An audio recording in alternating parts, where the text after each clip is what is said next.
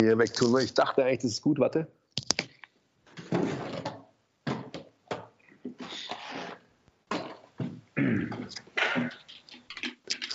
Okay, du hast ja noch eine fancy Schallschutzmauer da hinten gebaut, oder wie? Soll ich mir vielleicht ja. das Ding, das Ding über den Kopf legen? Welches? Was? Ah, ah. Ah, ah. Hallo? Willst du Bizeps sehen? Kein Training und so? Das hier. Siehst, siehst du, wie ripped der Arm ist? Ja, für deine Verhältnisse schon ganz schön ripped. Hier, die rippt die Seite. Ja, ist gut. So, Prost erstmal. Ja, äh, cheers. Ich habe noch keinen Gin Tonic. äh, wie viel Uhr ist es? Halb zwei. ich bleibe noch beim, beim Wasser- und Eiweißshake. Okay, Hashtag gut. Health. Ja. Ja, gut, let's go, oder? Ja, let's go. Also ich habe jetzt sogar alte Kopfhörer dabei und so. Also ich weiß immer noch nicht, warum ich nicht gerade ausschaue wie du. Ich, warum ist denn die Kamera so schief bei mir? Ich meine, ich bin ja auch selbst schief, aber hallo. Du guckst, halt auf, du guckst halt auf mein Gesicht und die Kamera ist halt drüber. Das ist doch bei mir nichts anderes. So, verstehe. Das wäre auch okay. weird, wenn wir in die Kamera gucken würden. Okay, wie geht's los heute? Es geht los mit erstmal herzlich willkommen zum MTMT Podcast, liebe Zuhörer und Zuschauer. Bitte verzeiht uns die nicht so geile Qualität, aber wir müssen natürlich jetzt aus der Ferne podcasten. Cheers, Andi. Prost. Also so, so geht es natürlich los und weiter geht's mit deinem äh, Shoutout der Woche. Du bist dran. Oh, Shoutout der Woche. Ah. Mhm. Shoutout an all die, die in der Zeit, die wir gerade haben, trotzdem auf der Straße mit einem Lächeln laufen, nicht die Straßenseite kreuzen, was jeder tun kann, don't get me wrong, aber keine Sozialphobiker werden und irgendwie jegliche Manieren verlieren. Also Shoutout an alle Leute, die keine Sozialphobiker sind. Guter Shoutout. Ist wichtig. Ich versuche tatsächlich oft, äh, wenn ich einfach unterwegs bin, so viele Menschen wie möglich anzulächeln und nicht irgendwie ängstlich oder genervt zu sein von meinen Mitmenschen. Noch mehr als sonst. Ja, das ist doch schön. Das macht so Sinn, finde ich. Absolut. Absolut. Wir, brauchen, wir brauchen gutes Karma und gute Vibes gerade. Ja. Vergesst nie, lasst immer 5 Grad sein. Will ich mich überhaupt verändern? Stillstand ist der Tod. Ehrliche Arbeit für echte Ergebnisse. Ah, I love it. Love your process. Keep the power inside. Always. Always. So, um was geht's heute? Wir haben mal wieder eine QA-Folge. Wir haben euch auf Instagram gefragt, was ihr wissen wollt. Und äh, da, da geht es schon los. Wir haben dieses Question-Feature äh, benutzt. Und leider ist das ja, ein bisschen scheiße, weil man halt nur eine gewisse Anzahl an Zeichen hat. Das heißt, die Fragen können gar nicht so lang sein. Wenn wir so einen Aufruf machen, dann könnt ihr uns immer gerne eine DM schicken, weil je detaillierter eure Frage ist, desto besser wird am Ende unsere Antwort sein. Und es ist klar, dass in dieses Fragen-Feature von Instagram einfach gar nicht so viel reinpasst. Also schickt uns eine DM und traut euch, äh, uns Fragen zu stellen. Ich habe immer das Gefühl, wenn wir aufrufen, dann trauen sich die meisten Leute gar nicht, uns irgendwie was zu schreiben. Also schreibt uns die E-Mail an info.mtmt.live, schickt uns eine DM. Wir sind äh, mtmt.live auf Instagram. Traut euch. Wir äh, wollen euch weiterhelfen mit euren Fragen, aber das können wir eben nur machen, wenn ihr euch, euch, euch auch traut, uns zu fragen. So, dementsprechend sind die Fragen, die wir bekommen haben, ziemlich kurz gehalten meistens, aber das wird uns nicht davon abhalten, trotzdem die Antwort ewig in die Länge zu ziehen, glaube ich. gar, gar, kein Problem. Äh, der wievielte Gin Tonic ist es, Andi? Ist der erste oder? Ja. Okay. Dann ist er noch okay. Stürzen wir uns gleich rein, oder? Bist bereit? Ich bin bereit. Okay, das Viele davon sind doch gar keine Fragen, sondern eigentlich nur Aussagen. Wo geht der Basti zum Friseur hin? Das finde ich gut als Frage. okay, fangen wir an. Ja. Aber ich weiß es leider nicht. Weißt du es? Nee, aber er hat, er hat da jemanden. Im Moment geht er natürlich wie alle anderen nicht zum Friseur und äh, ist auch schon wieder genervt von seiner Mähne. Ich habe auch überlegt, ob ich sie mir mal schneide, aber ich lasse sie jetzt erstmal noch ein bisschen, bisschen wild wachsen, glaube ich. Also ich muss den Basti nochmal fragen, wo er zum Friseur geht. Sorry, ja. habe ich jetzt keine gute Antwort. Machen wir mal weiter. Ähm, ich würde anfangen mit der Frage, welche Ausbildung habt ihr genossen und wie bildet ihr euch weiter? Mhm. Weil gerade, gerade in der jetzigen Zeit einfach ein super aktuelles Thema, weil man halt Zeit hat, sich weiterzubilden. Also Andi, welche Ausbildung hast du denn genossen? School of Hard Knocks. ja, also ich habe ähm, tatsächlich als einer der, der letzten hier noch äh, Diplom-Sportwissenschaften mit Schwerpunkt Prävention und Rehabilitation in München studieren können, ähm, was tatsächlich in der Differenzierung jetzt zu dir zum Beispiel, wie wir gestern auch ähm, irgendwie besprochen haben, tatsächlich einfach noch ein, ein profunderes äh, Studium war wohl. Ähm, wobei ich schon selbst gedacht habe, dass was habe ich da überhaupt gelernt, aber am Ende des Tages ist es wahrscheinlich äh, wie immer so, dass man. Was? Hörst du mich nichts? Doch. Ich war noch, was hast du überhaupt gelernt? Was hast du überhaupt gelernt? Okay. Whatever that is. Also Sportwissenschaften hier in München studiert. Ähm, das war das eine.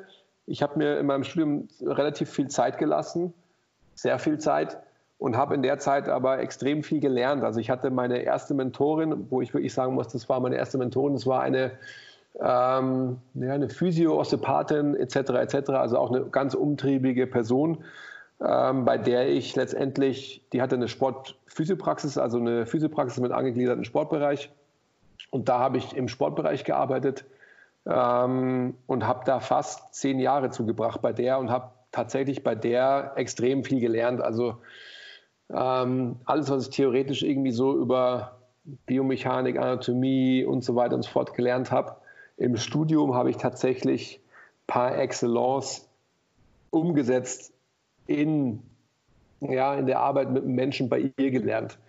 Und am Anfang bin ich da hingekommen, war letztendlich so der, ja, für, dort, für dortige Verhältnisse grünschnäbelige äh, Bodybuilder. Also mit, mit ähm, knapp 23 bin ich da hingekommen und wurde von meinen direkten Chefinnen, das waren zwei äh, auch Sportwissenschaftlerinnen im Sportbereich, wurde ich natürlich ja, belächelt. So quasi, was will der Typ? Ähm, habe dann aber relativ schnell ähm, da Fuß fassen können, habe dann den, den Bereich auch mitgeleitet oder geleitet. Ähm, ja, und habe von, von der einfach gelernt, wie man, ähm, ich sag mal, dogmenfrei den Menschen so betrachtet in, seiner, in seinem Sein insgesamt und habe von der wirklich äh, abgefahrene Dinge gelernt. Ähm, die war ja für mich so Pionierin in, in vielen, vielen Bereichen. Und jetzt, ja, jetzt lerne ich vor allem von dir. Oh.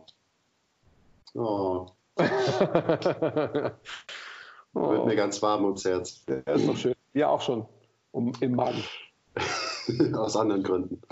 äh, ja, da, da mache ich mal weiter. Also Ausbildung klassisch. Ich habe auch Sport studiert, wie der Andi schon gesagt hat. Ich bin Bachelor of Science, was auch immer das heißt. Ähm, aber das ist eigentlich ziemlich zweitrangig. Das habe ich auf dem Podcast auch schon erzählt. Das, das Wissen aus dem Studium, das macht in meiner heutigen Arbeit und in meinem heutigen Wissensstand verschwindend wenig aus. Also ich rede immer so von ein bis zwei Prozent von meinem aktuellen Wissensstand, der wirklich aus dem Studium kommt. Wahrscheinlich ist es ein bisschen mehr, weil schon so ein paar Grundlagen, äh, wie zum Beispiel einfach äh, die stinklangweilige Anatomie zu lernen und so, das bringt einem natürlich dann auch was, auch in der Praxis. Aber trotzdem, am allermeisten habe ich hier vom Andi gelernt und von allen anderen bei FTT. Also einfach im, im Praktikum äh, hier und in der täglichen Arbeit mit Menschen habe ich am meisten gelernt. Aber ich würde vielleicht ein bisschen mehr auf das, wie bildet ihr euch weiter ähm, in der Frage eingehen. Und ich glaube, da ist es wichtig, dass jeder so ein bisschen das Medium findet, das für ihn am besten funktioniert. Bei mir ist es zum Beispiel so, dass ich extrem gut lerne, wenn ich mir was anhöre oder was anschaue. Am besten beides. Also YouTube ist für mich eigentlich die beste Quelle. Man kann alles lernen auf YouTube.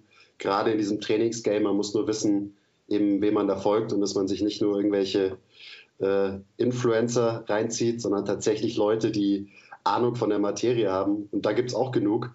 Da haben die Videos dann halt nicht äh, eine Million Klicks, sondern vielleicht nur ein paar hundert.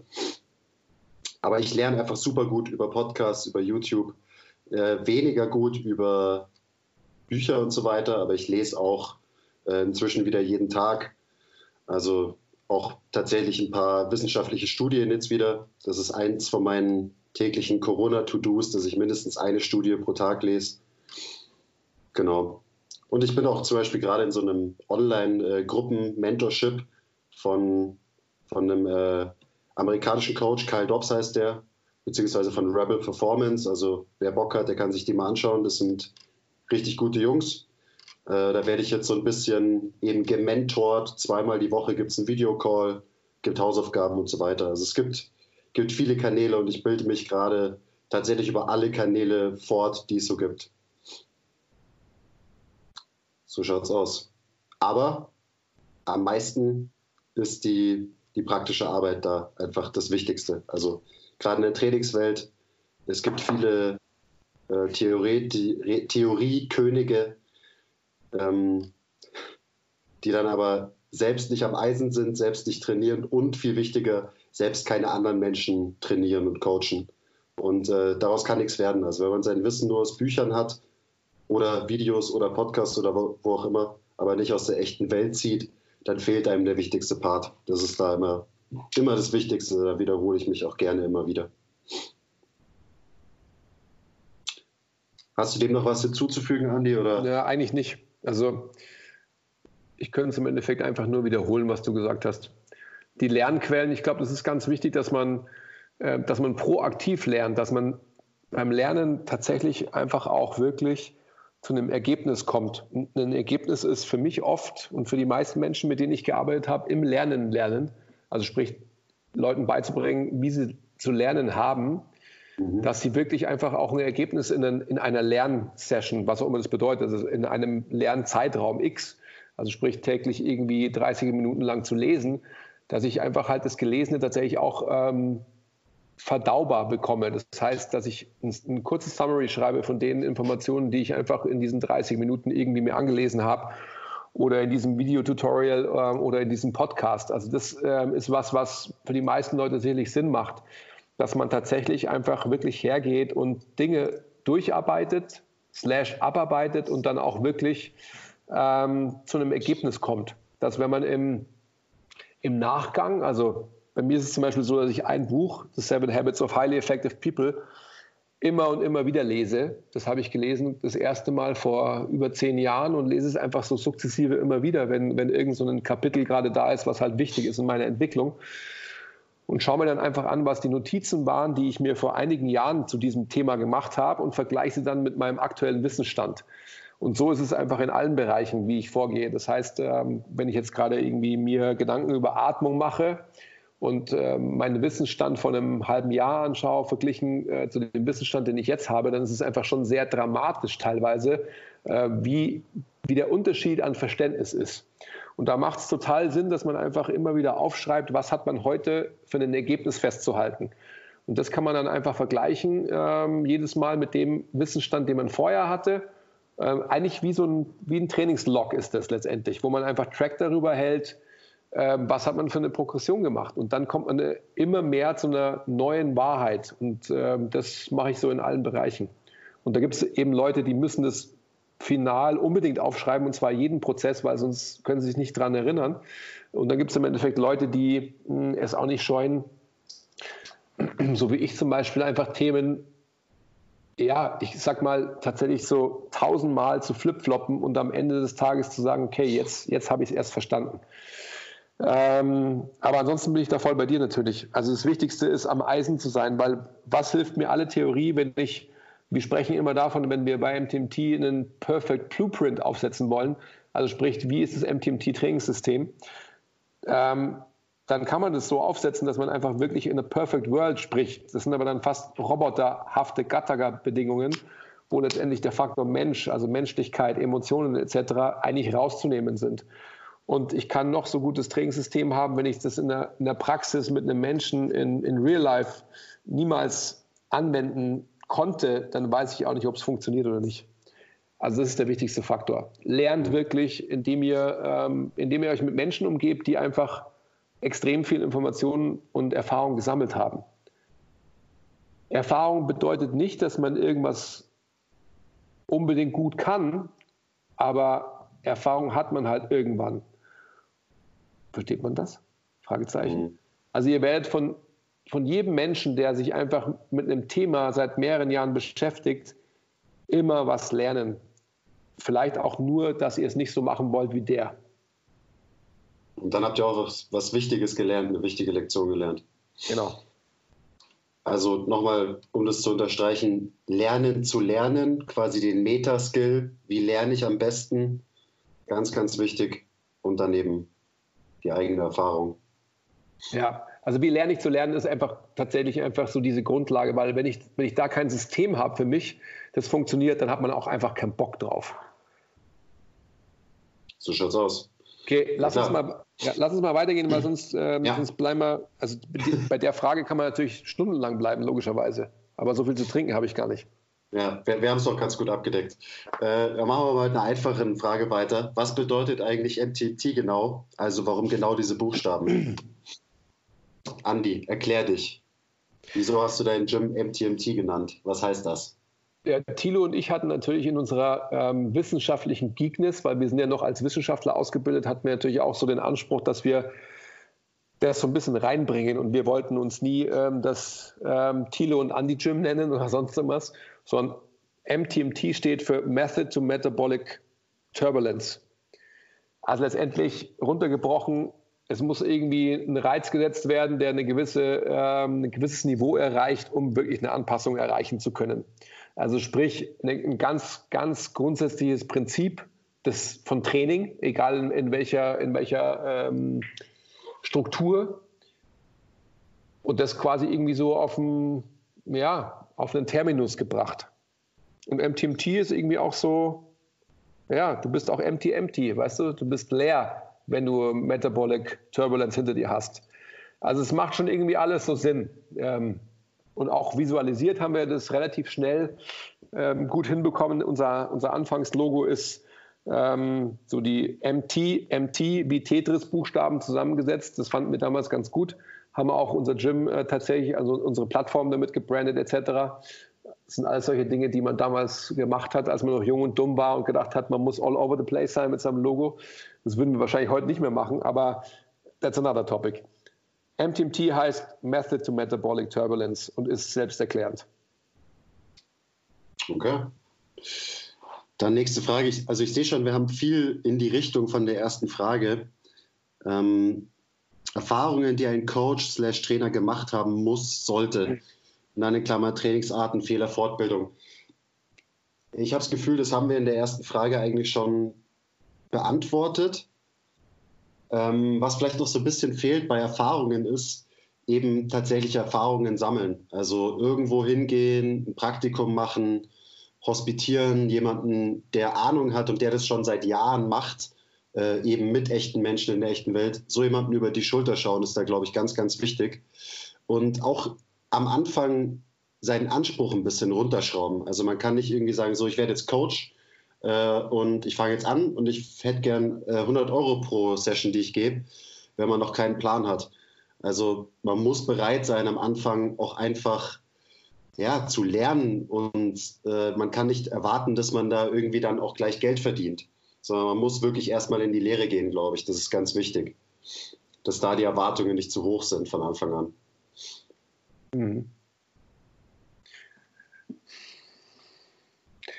Also ja, ich gebe dir vollkommen recht, natürlich, in the long run ist das genau das Richtige. Ich glaube natürlich, dass ähm, eben, wenn du halt, wenn du dich gut verkaufen kannst, wenn du einigermaßen sympathisch bist und ähm, einigermaßen gut aussiehst, dann wirst du gerade in diesem Bereich Dienstleistung, egal welche, welche Form von Dienstleistung, jetzt bleiben wir bei unserer, äh, Personal Training, Coaching, whatever you want to call it, wirst du auf alle Fälle kurzfristigen Erfolg haben können, auch wenn du noch nicht irgendwie deine Lorbeeren verdient hast, weil es einfach so ist, dass dein Gegenüber dich erstmal oder auf dich hereinfällt, in Anführungsstrichen, ohne zu äh, beurteilen zu können, bist du überhaupt ähm, versiert in dem, was du machst, sondern der sagt, okay, der Quiz, äh, ist irgendwie ein, ein cooler Dude, dem seine Nase gefällt mir, der hat auch einen schönen Bizeps, das ist bestimmt ein guter Trainer. Also zu dem will ich gehen. Ja. Und ich glaube, dass, ähm, das ist das große Problem von jeglicher Dienstleistung, dass einfach der, es gibt keine Gütekriterien und dementsprechend kann natürlich der Konsument auch gar nicht irgendwie abwägen, macht er das gut oder macht er das nicht gut. Ähm, wie willst du es auch prüfen als Konsument? Am Ende des Tages sprechen, ich will jetzt nicht zu weit gehen, aber am Ende des Tages sprechen wir immer von dem Gleichen. Du hast einfach, du hast Einschätzungskriterien als Konsument, sprich deine Motivationen, warum du überhaupt trainierst und diesen einfach abzufragen und das werden immer die Motivationen der Verbesserung der Optik, der Gesundheit und der Leistung sein.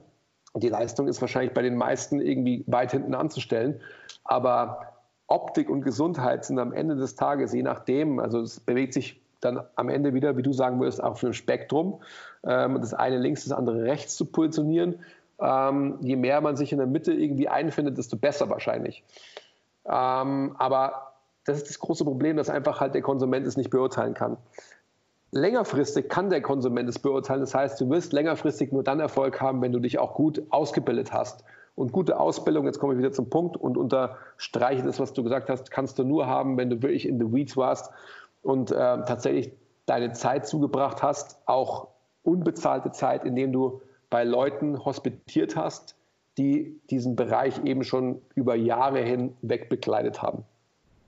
Also ja, ja das geht, geht ein bisschen in die Richtung, was du vorhin gesagt hast, weil ansonsten man kann sich ein System ähm, irgendwie beibringen, ein Trainingssystem, aber es ist so ein bisschen wie diese, der Spruch von, von Mike Tyson, jeder hat einen Plan, äh, bis er einen, einen auf die Fresse bekommt, so ungefähr.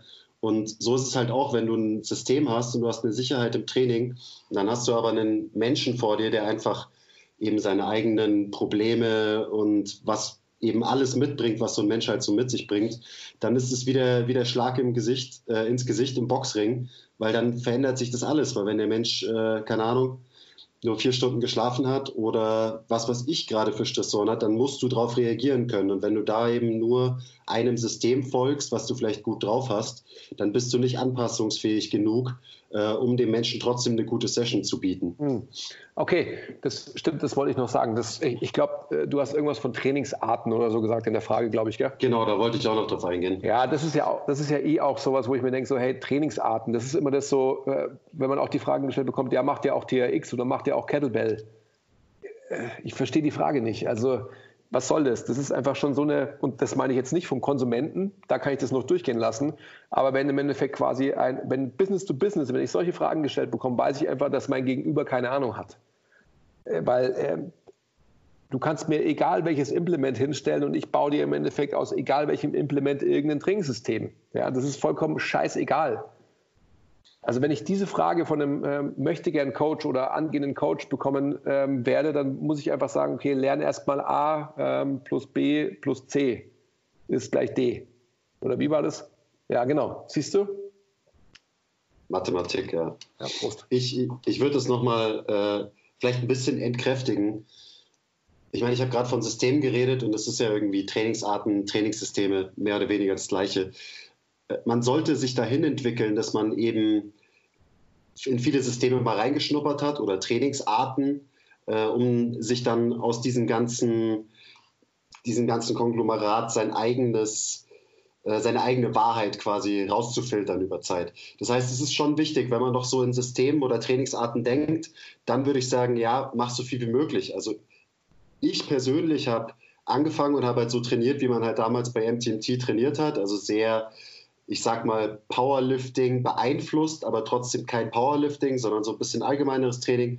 Und ich habe mich danach auch mal nur mit Bodybuilding beschäftigt. Ich habe eine Zeit lang wirklich nur trainiert wie ein Powerlifter und habe mich da sehr spezialisiert in meinem Training, was dazu geführt hat, dass ich einfach dieses gesamte Thema Training besser verstehe inzwischen und inzwischen da bin, ähm, wo eigentlich jeder hin sollte, glaube ich, als Coach, dass man eben nicht mehr Sklave von einem System ist, sondern wirklich die Möglichkeit hat, sich von allen äh, Trainingsarten, whatever, das Beste rauszusuchen und einfach diese Gesamtheit Training zu verstehen. Und dann ist man da, das, was du gerade gesagt hast, dann ist mir scheißegal, ob du mir eine Kurzhantel oder ein Tier X oder eine Kettlebell hinstellst. Äh, ich kann mit allen Sachen arbeiten ähm, und bin wirklich da ein Allrounder. Also probiert viele Sachen aus. Wichtig. Dann werdet ihr langfristig anpassungsfähig bleiben in eurem Coaching und, und Training.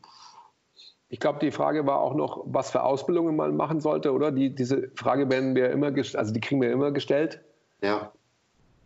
Ja, mei, halt alles, was, was MTMT so an Ausbildungsmaterial raushaut, oder? Ist ja logisch. Ja, also definitiv ist ja logisch. Ich möchte aber ganz global auf die Frage nochmal eingehen. Ähm, wenn, wenn es deine Zeit, na, wenn es dein Geldbeutel hergibt, dann würde ich jegliche Ausbildung mitnehmen, die dich nur anteasert auf irgendeine Art und Weise. Wenn du sagst, hey, ich will FAC-Ausbildung machen, go for it. Äh, wenn du sagst, ich will eine FMS-Ausbildung machen, go for it. Je mehr man erfahren hat und je mehr man weiß, desto besser wird man. Ob man die Sachen zur Anwendung bringt oder nicht, sei mal dahingestellt. Aber man kann einfach halt differenziert sprechen mit Leuten und diskutieren über gewisse Dinge. Und das ist einfach eine, eine ganz, ganz große Wichtigkeit in unserem, in unserem Feld, dass Leute einfach einen, einen Jargon und ein Verständnis für unsere Disziplin erreichen, dass man dann einfach auch ähm, systemübergreifend sich austauschen kann mit Menschen. Also von dem her, ich würde einfach so viel machen, wie man nur irgendwie kann. Und dann quasi deine ähm, Aussage auch wieder unterschreiben alles, was wir bei MTMT machen, ist quasi uns das Beste aus allen möglichen Richtungen zu picken. Ähm, und da geht es um Prinzipien, also wie funktioniert der Mensch und wie funktioniert Training und wie funktioniert Veränderung von, von, vom Körper, vom Organsystem Mensch. Und ähm, wenn man das mal verstanden hat und da gibt es nichts richtig oder falsch, sondern da gibt es einfach Grundlagen und Grundlagen sind einfach nicht diskutierbar, die sind so, wie sie sind. Da gibt es keine Meinungen. Da, da gibt es keine, Fakten. Danke. Da gibt es keine Meinung, da gibt es nur Fakten. Und dementsprechend ist es einfach ganz klar, dass man diese Fakten beherrschen muss. Und wenn man die beherrscht, dann ist es wieder eben vollkommen irrelevant, was für eine Grundsituation man hat. Man kann den Menschen oder die Gruppe oder wen auch immer, den man vor sich hat, mit diesen Bedingungen in den Anforderungen, die der Mensch mitbringt, optimal betreuen. Alright. On to the next one. Da, da war irgendwas mit Fehlern noch oder so, ne? Das stimmt, ja. Fehler war das heißt, nach Fehlern. Schon. Also welche, welche Fehler, welche Fehler muss man machen? Also wir sagen ja immer, ähm, in, in allen Diskussionen, die ich immer mit, mit unserem Team führe, sage ich immer, man muss auf alle Fälle Fehler selber machen, logischerweise. Also einfach Fehler ist gleich Erfahrung. Also sprich, wie wirkt sich ähm, welche Intervention auf mein Training aus?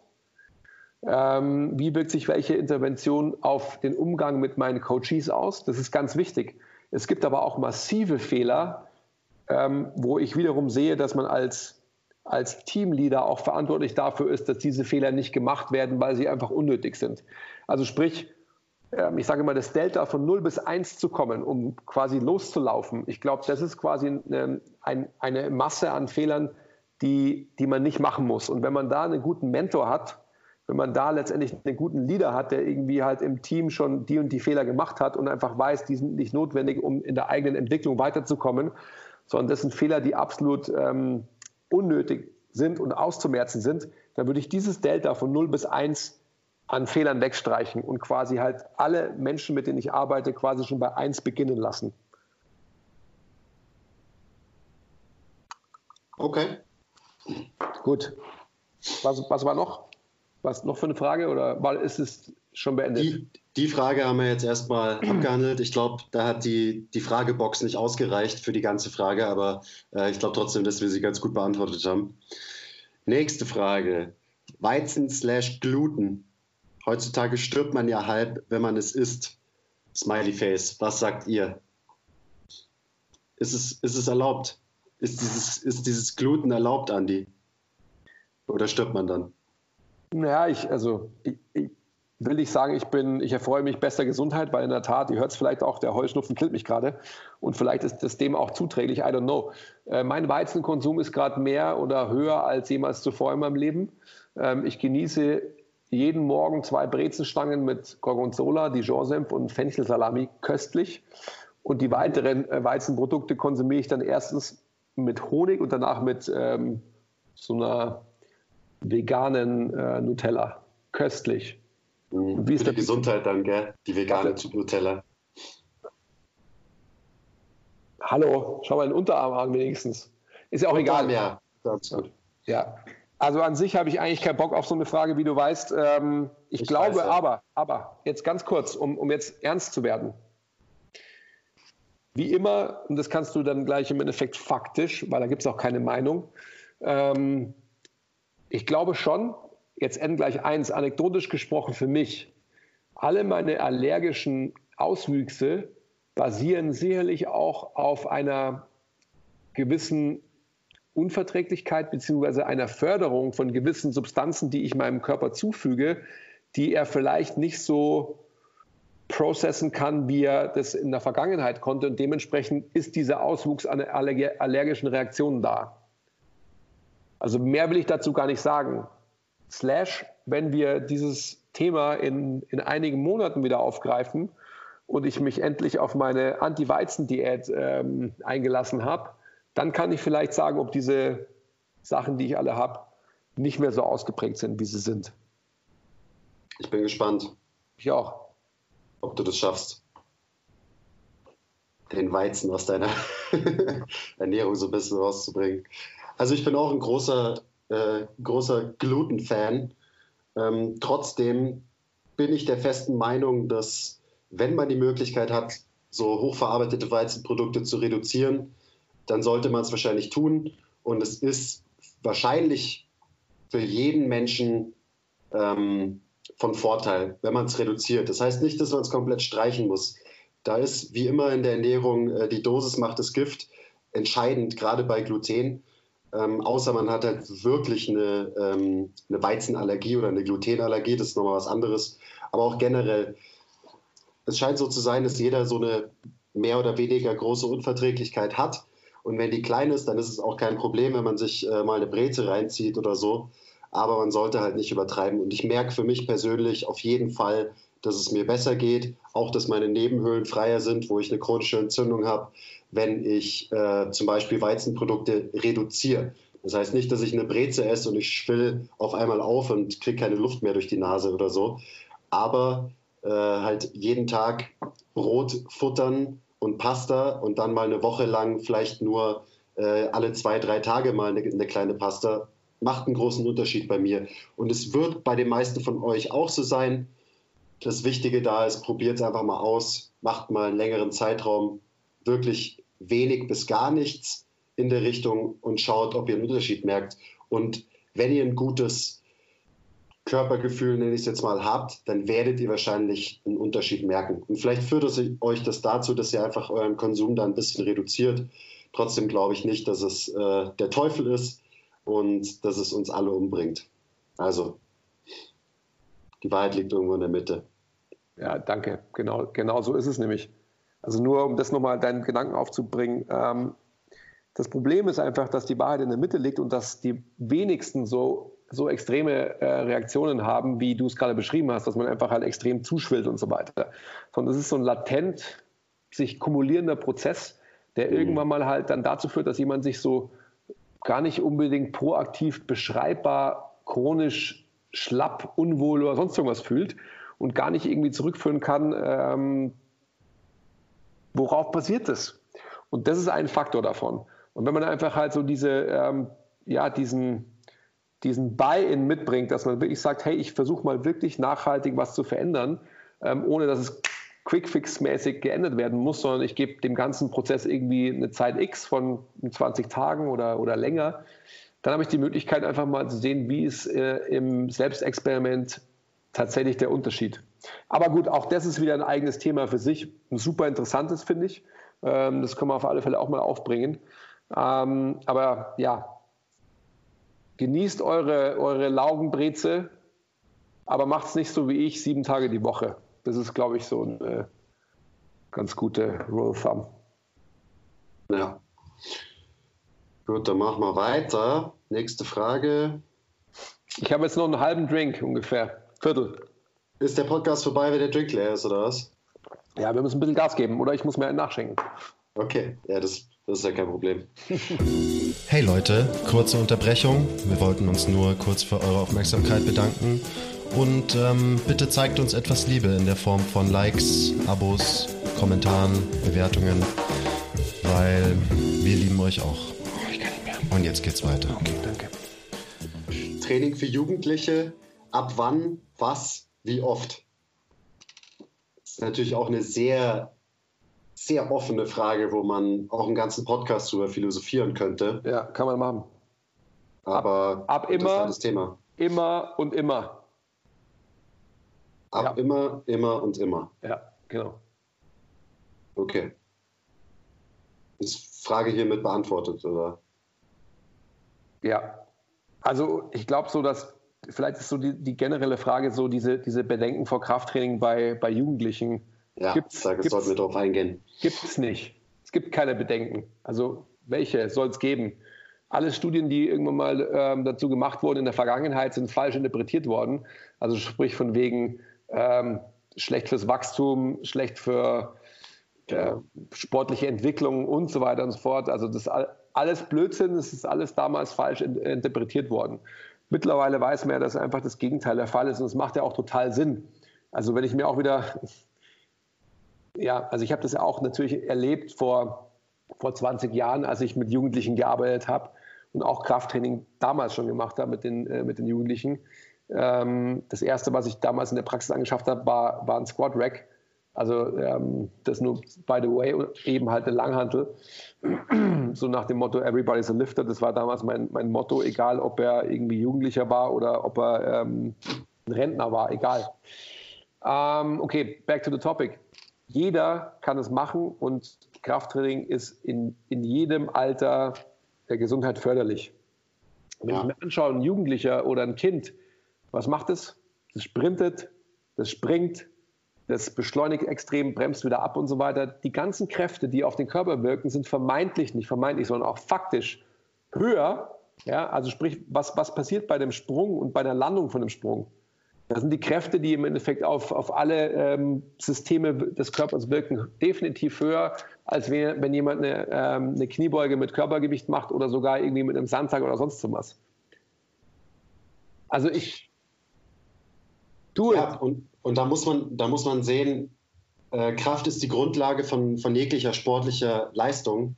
Also gerade wenn wir jetzt irgendwie von Schnelligkeit reden, von Sprinten, von Sprungkraft, Explosivkraft, ich meine, da steckt ja sogar das Wort Kraft drin.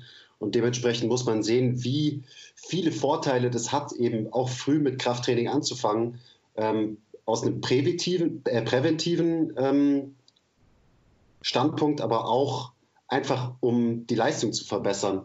Und ja, kann man nicht früh genug anfangen. Die Frage ist so ein bisschen das Was bzw. wie macht man. Und ich glaube, da ist einfach nur wichtig, dass man ähm, Jugendliche oder Kinder in jungen Jahren, die müssen, die müssen variabel bleiben, die brauchen Variation.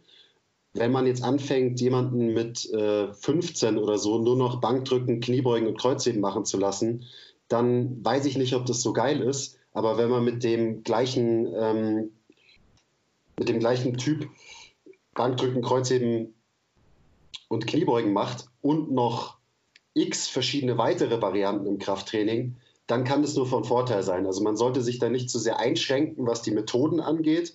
Die Varianz und Variabilität im Training, die, die muss hoch bleiben. Und dann wird das Training auch nur positive Effekte und einen positiven Übertrag auf alle anderen sportlichen Aktivitäten oder auch Alltagsaktivitäten haben. Und da sind wir jetzt gerade nur bei den morphologischen, bei den, ähm, ich sag mal, physischen Aspekten.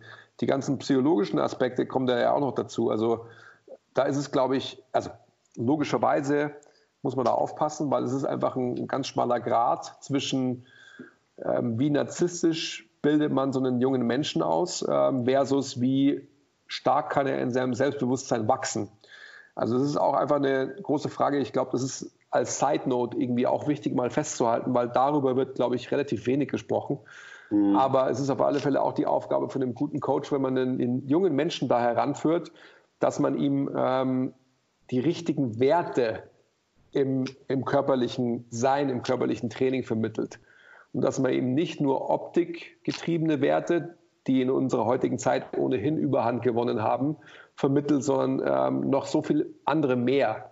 Das ist, glaube ich, einfach ein ganz, ganz wichtiger Aspekt, den man da mitnehmen muss, wenn man ein guter Coach sein will.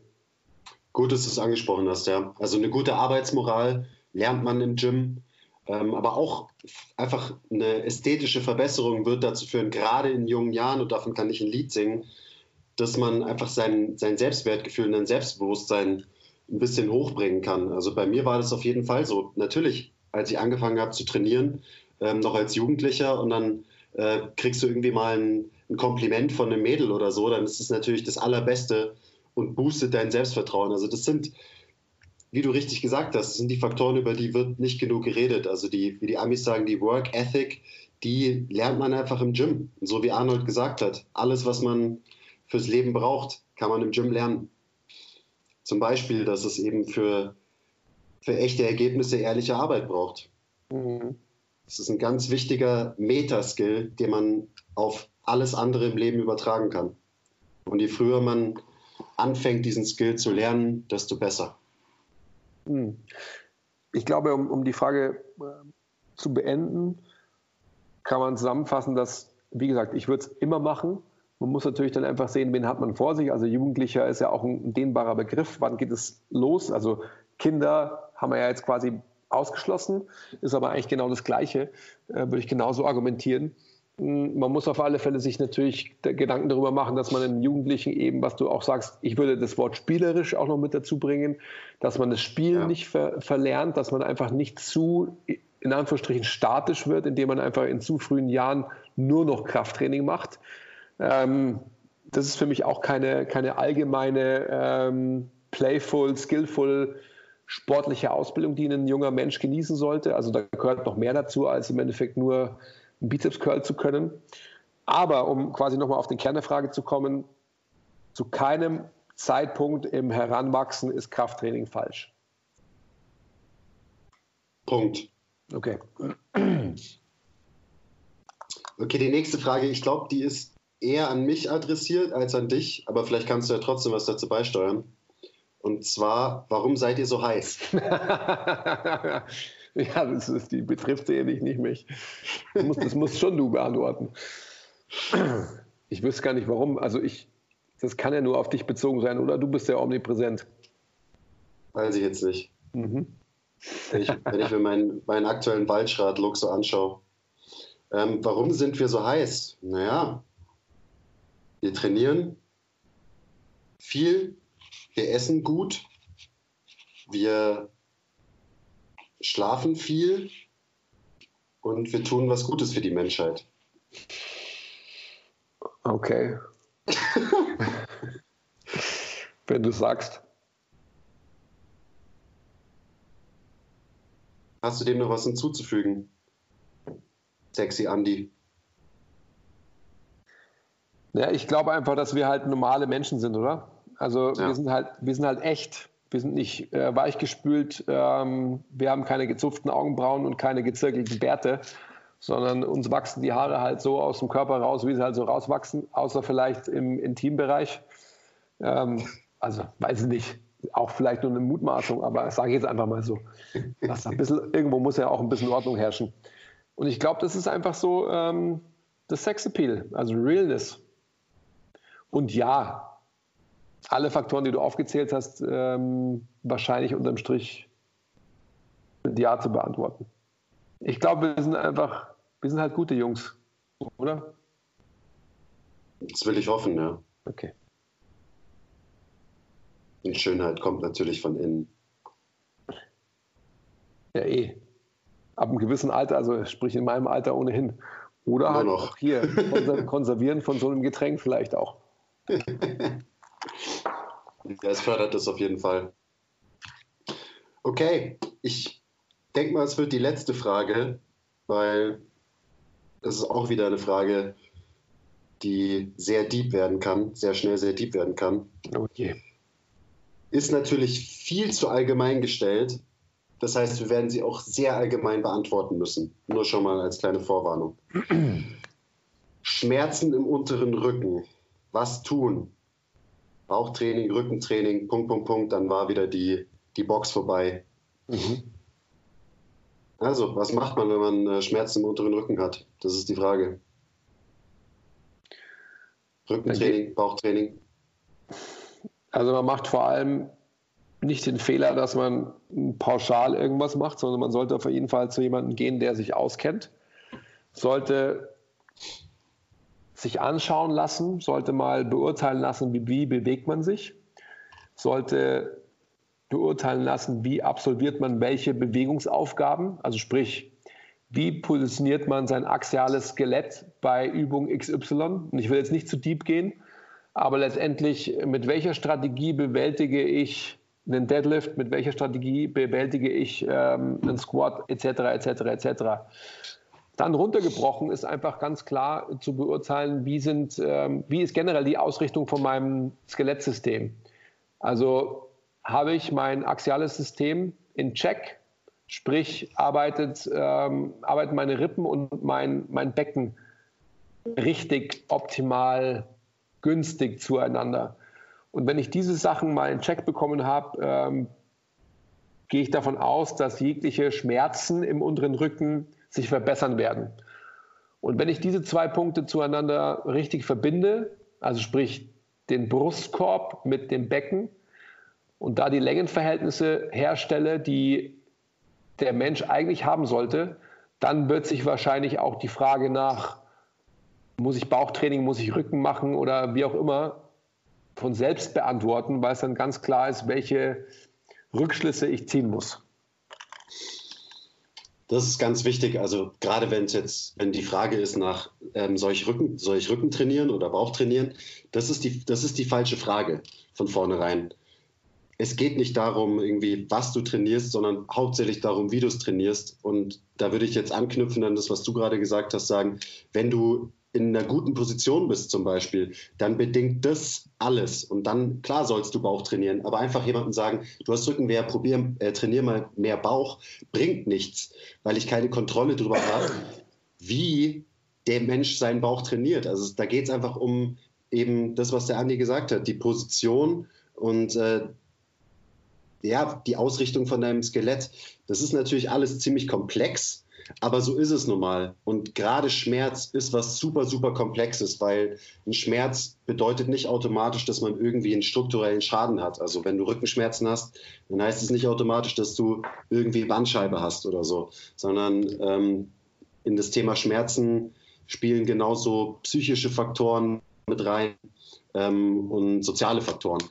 Das heißt, das ist ein sehr komplexes Thema. Manchmal verschwinden Schmerzen auch, wenn ein psychischer Stress im Leben wegfällt und so weiter und so weiter. Deswegen ist die Empfehlung nicht, äh, trainier mehr Bauch und Rücken, dann gehen deine Rückenschmerzen weg. Das ist Quatsch. Trainier gut, beweg dich insgesamt gut. Und wenn du dich gut bewegst und wenn du insgesamt beweglich bist, aber auch stabil auf der anderen Seite, dann findet dein Körper Wege, wie er sich bewegen kann, ohne immer wieder die gleichen Strukturen zu belasten. Also wenn du zum Beispiel eine Kniebeuge machst und du machst die immer genau gleich, weil du nicht beweglich bist und dein, dein Körper wenig Optionen hat in dieser Bewegung, dann ist es klar, dass bestimmte Strukturen überlastet werden, wenn du eben viele Kniebeugen machst, weil du sie immer genau, genau gleich machst. Wenn du aber beweglich bist, ähm, genug Variation in deinem Training hast und so weiter, dann, dann gibst du deinem Körper automatisch mehr Optionen für Bewegung. Und selbst wenn dein Körper dann ähm, viele Kniebeugen macht, dann würde die Kniebeugen immer ein kleines bisschen anders machen, auch wenn das von außen gar nicht so aussieht.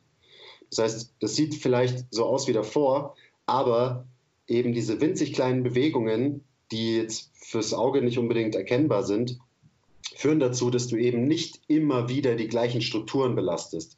Und ich glaube, die meisten Rückenschmerzen kommen genau daher, dass man einfach die gleichen Strukturen immer auf die gleiche Art und Weise belastet.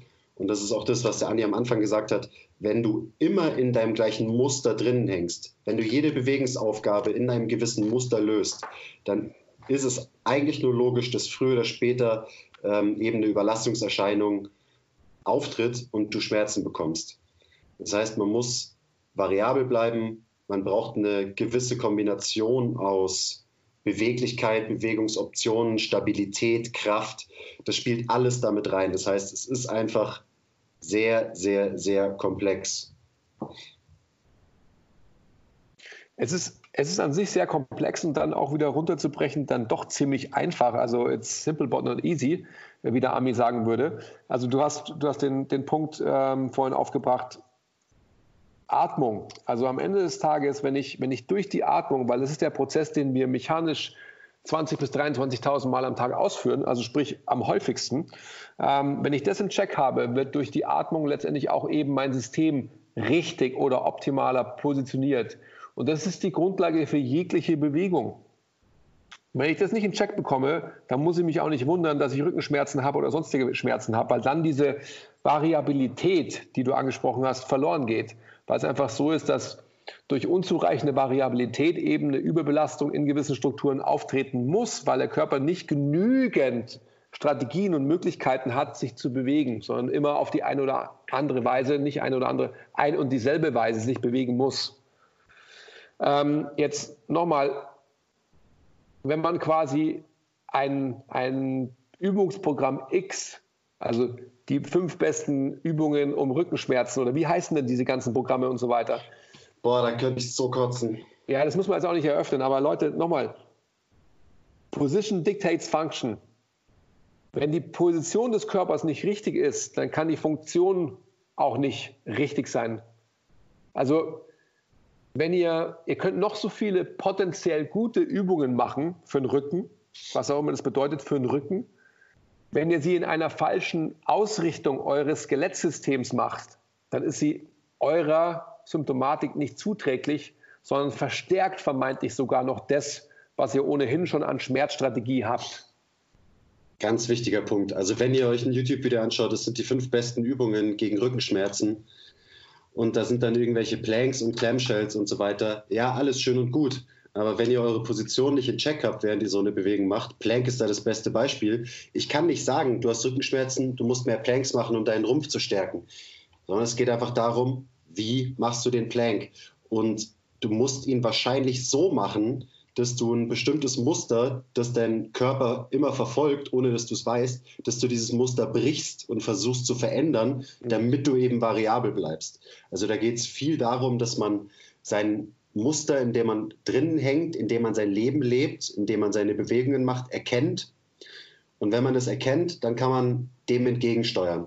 Und dann kann man seinem Körper quasi mehr von dem geben, was er nicht gut kann und was er nicht hat und das wird langfristig immer zu einer Verbesserung führen.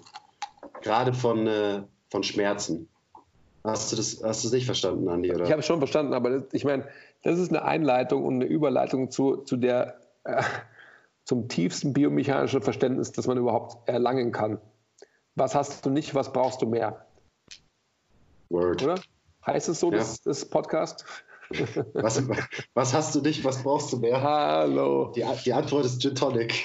Ja, okay. Ähm. Abschließend zu der Frage würde ich noch sagen, wenn jemand Rückenschmerzen hat, das ist einfach nur so ein Mythos, der in letzter Zeit mir wieder öfter begegnet. Äh, dieses, ja, mein, ich muss meinen Rücken stärken und mein Rücken ist schwach. Schlagt euch das aus dem Kopf.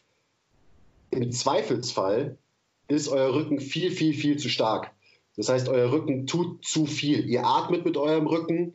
Jede Bewegung löst ihr irgendwie mit eurem Rücken. Hallo, ich bin da das beste Beispiel, by the way. Ähm, ich weiß, in welchem Muster ich drin hänge.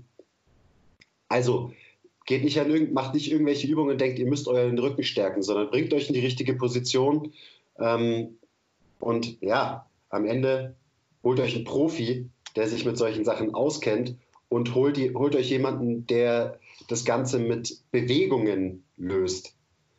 Und setzt, äh, legt euch nicht ins MRT und lasst euch sagen, ja, äh, ich sehe da auf dem Bild das und das, daher kommt der Schmerz.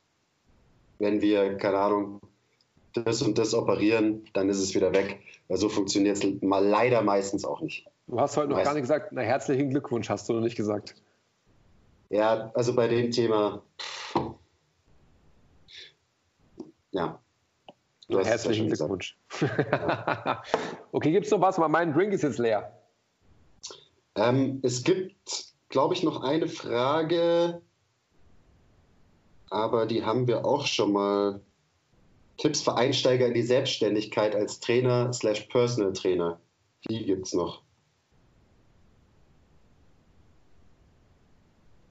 Aber das haben wir eigentlich auch schon beantwortet, mehr oder weniger, oder? Mhm. Oh, ich habe gerade noch eine bekommen. Ich habe ja noch mal einen Aufruf gestartet. Äh, mach du dir mal schnell noch einen Drink, wenn du einen brauchst. Besser nicht. Okay, gut.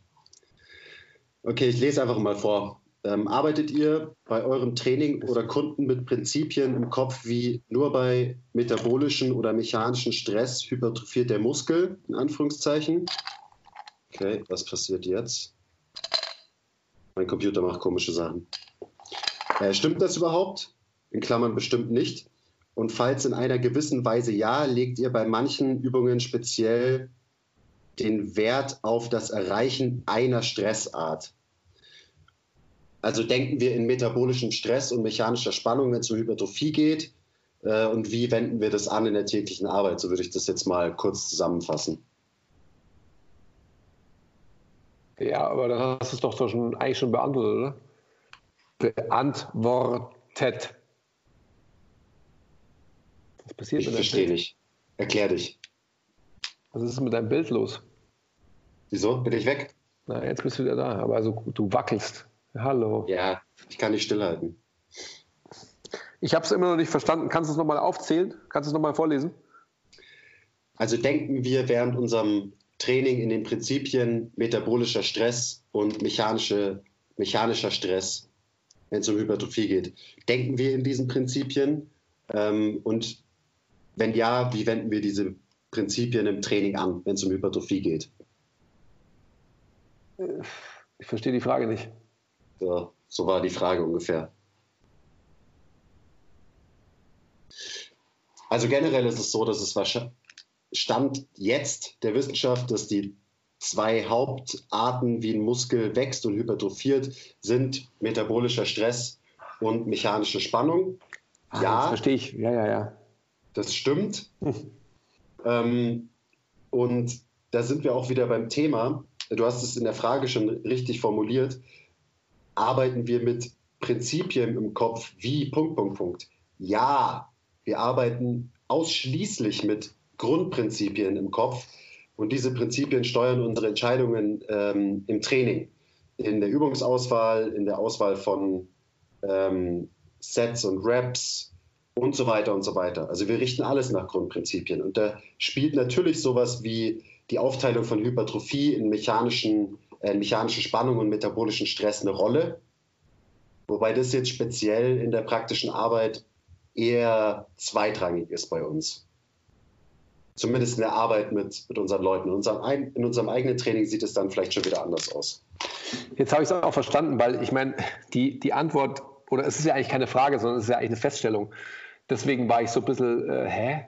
Aber ja, also das ist ja keine Frage, sondern eine Feststellung. Natürlich, ich kann nur wiederholen, was du gesagt hast, natürlich ist es so, äh, logischerweise.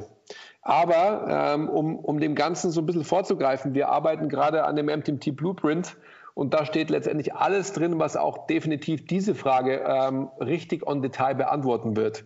Also es gibt bald äh, Webinars zu diesem Thema, wo wir letztendlich genau solche Fragen, ähm, was sind Grundprinzipien, wie, was leitet was, beantworten werden.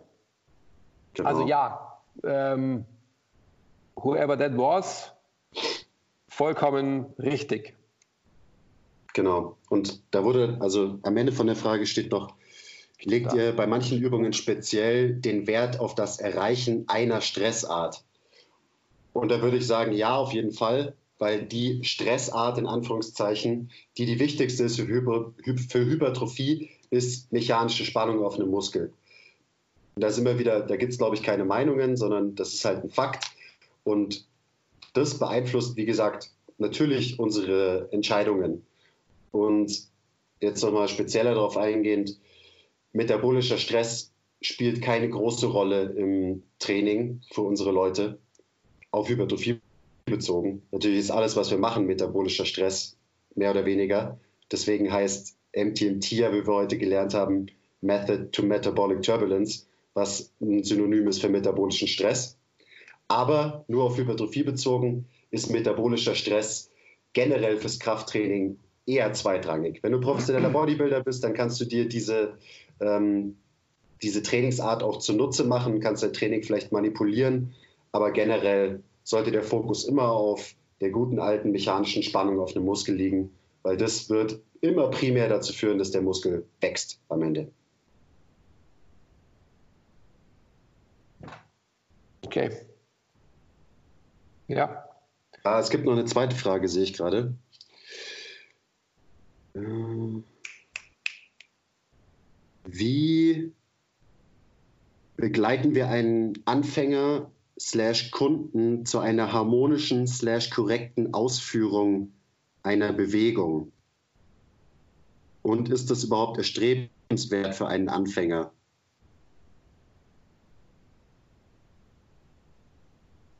Hm.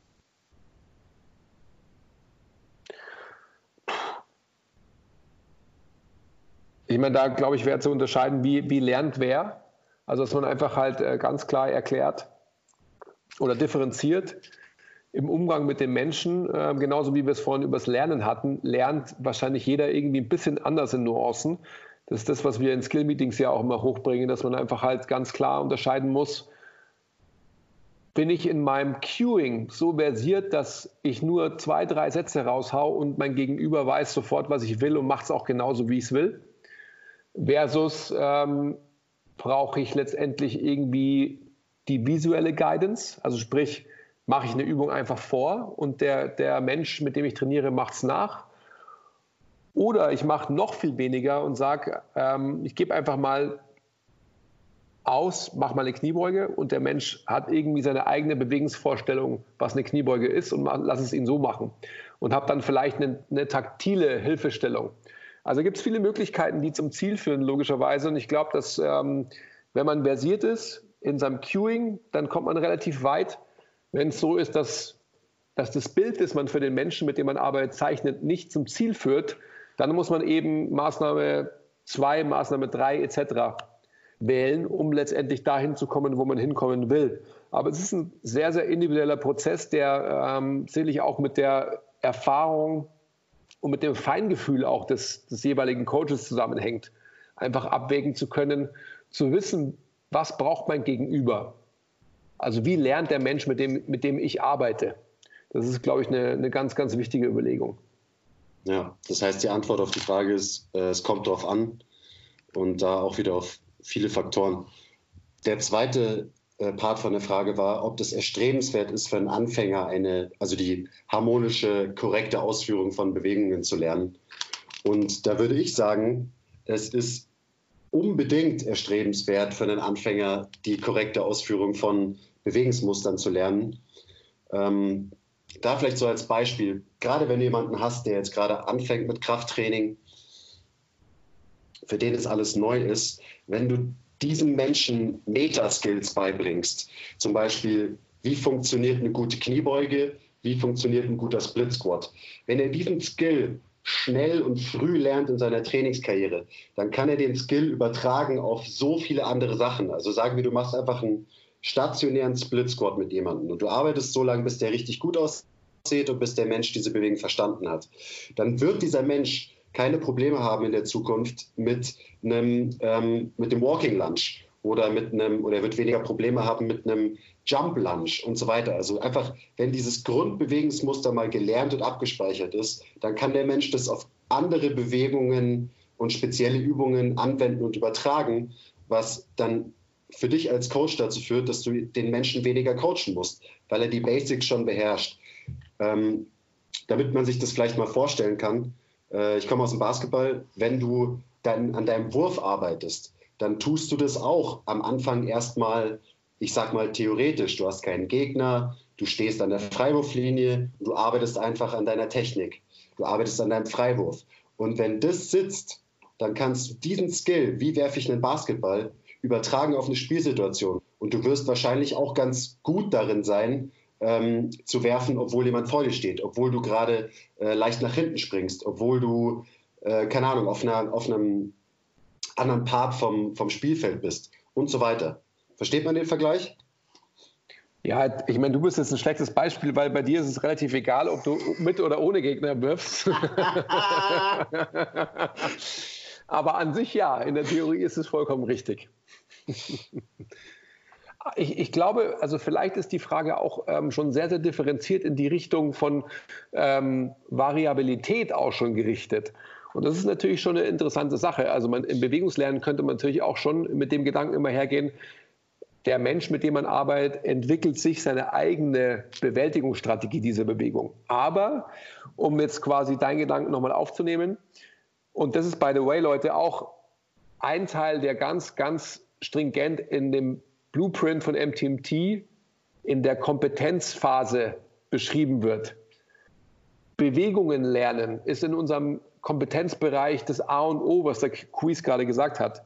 Also wenn ich da als Coach keinen guten Job mache, dann habe ich keine Bewegungsgrundlage. Das heißt, die Bewegungskompetenzen, die wir in diesem Feld ausbilden, sind die Grundlage dafür, dass ich danach progressiv in allen anderen weiteren Stadien trainieren kann. Punkt. Jupp. Ja, trotzdem interessanter Aspekt, aber auch einfach, da kann man stundenlang ähm, drüber diskutieren.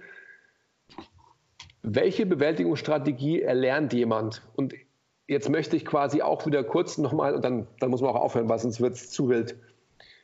Wenn ich, als, wenn ich als Coach ein gewisses System gelernt habe, ja, wie eine Kniebeuge zum Beispiel funktioniert, dann werde ich. Static Strength. Dann werde ich was? Was? Ich habe es nicht verstanden. Was hast du gesagt? Mark Ripito. Ach so, genau. Mark Ripito, gutes Beispiel. Wenn ich, wenn ich quasi so, einen, so eine Art Squat auf einen Menschen übertrage, weil ich denke, das ist die einzige Art, wie eine Kniebeuge funktioniert, dann nehme ich natürlich diesen Menschen, mit dem ich arbeite, extrem viele Bewältigungsmöglichkeiten dieser Aufgabe Kniebeuge. Und habe da überhaupt noch nicht ähm, in Consideration gezogen, was hat der für Hebelverhältnisse, was hat der für eine potenzielle ähm, ja, Disposition, diese Bewegung überhaupt zu bewältigen, etc., etc., etc. Also von dem her ist es eine super interessante Frage. Wir haben trotzdem, nicht trotzdem, wir haben bei uns, bei MTMT, in unserem Blueprint immer uns natürlich Prinzipien zur Maxime genommen und haben uns quasi auch das Prinzip der Biomechanik in der Bewältigung von Aufgaben äh, zur Maxime genommen. Sprich, wenn es so ist, dass ich jemanden vor mir habe, der die und die Hebel hat, dann werde ich ihn wahrscheinlich eher in die und die Richtung coachen, die Bewegungsaufgabe Kniebeuge zu absolvieren, als in die andere Richtung. Ich glaube, das bringt diese Frage differenziert vielleicht noch ein bisschen mehr auf den Punkt. Mhm. Das heißt, jeder muss gute Technik lernen, unbedingt. Aber das Wichtige ist eben zu checken, dass das für jeden wahrscheinlich anders aussieht genau. und jeder eine andere Bewältigungsstrategie lernen muss, die eben für seine Biomechanik und Anatomie passt. Ja, genau. Und für seine Bewältigungsstrategien generell in, in Aufgaben lösen. Da sind wir wieder bei diesen, vielleicht auch bei dieser Connection zu diesen Rückenproblemen. Also warum kriege ich Rückenprobleme? Ähm, steigere ich zum Beispiel meine Rückenprobleme durch die Bewältigung einer Kniebeuge, weil meine Struktur, meine Strategie, in der ich die Kniebeuge absolviere, eher meinem Schmerzmuster zuträglich ist, versus dass ich es dadurch besser mache, etc. Aber don't get me started. Mein Gin Tonic ist leer, ähm, die Folge ist zu Ende. Goodbye. Die Folge ist vorbei. Ja, so ist es. äh, gut, zum Abschluss. Ich würde nochmal sagen, wenn ihr Fragen habt, am Anfang schon gesagt, schickt uns eine DM, schickt uns eine E-Mail. Je detaillierter die Frage, desto besser. Bleibt gesund, passt aufeinander auf. Denkt dran, was der Andi am Anfang gesagt hat.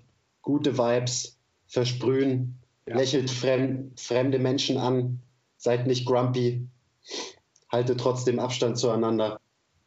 Und schämt Leute nicht dafür, wenn sie, keine Ahnung, die Regeln vielleicht nicht so befolgen, wie ihr das tut. Ähm, das ist mir irgendwie noch ein wichtiges Anliegen, weil man hat keine Ahnung, äh, was bei dem anderen Menschen los ist. Und irgendwie dieses Geschäme, das ist gefühlt so was typisches Deutsches, so, oh ja, der macht das und so weiter. So, ihr wisst nicht, in was für eine Situation der, derjenige ist. Also hört auf, Menschen zu schämen, seid nett zueinander. Und wenn wir das alles mit, mit guten Vibes hinter uns bringen, dann wird es uns allen besser gehen, wenn der ganze Scheiß vorbei ist. Ja. So ist es. Okay, dann. Bis Danke für die Aufmerksamkeit. Mal. Ja. Wir freuen uns. Goodbye. Bye.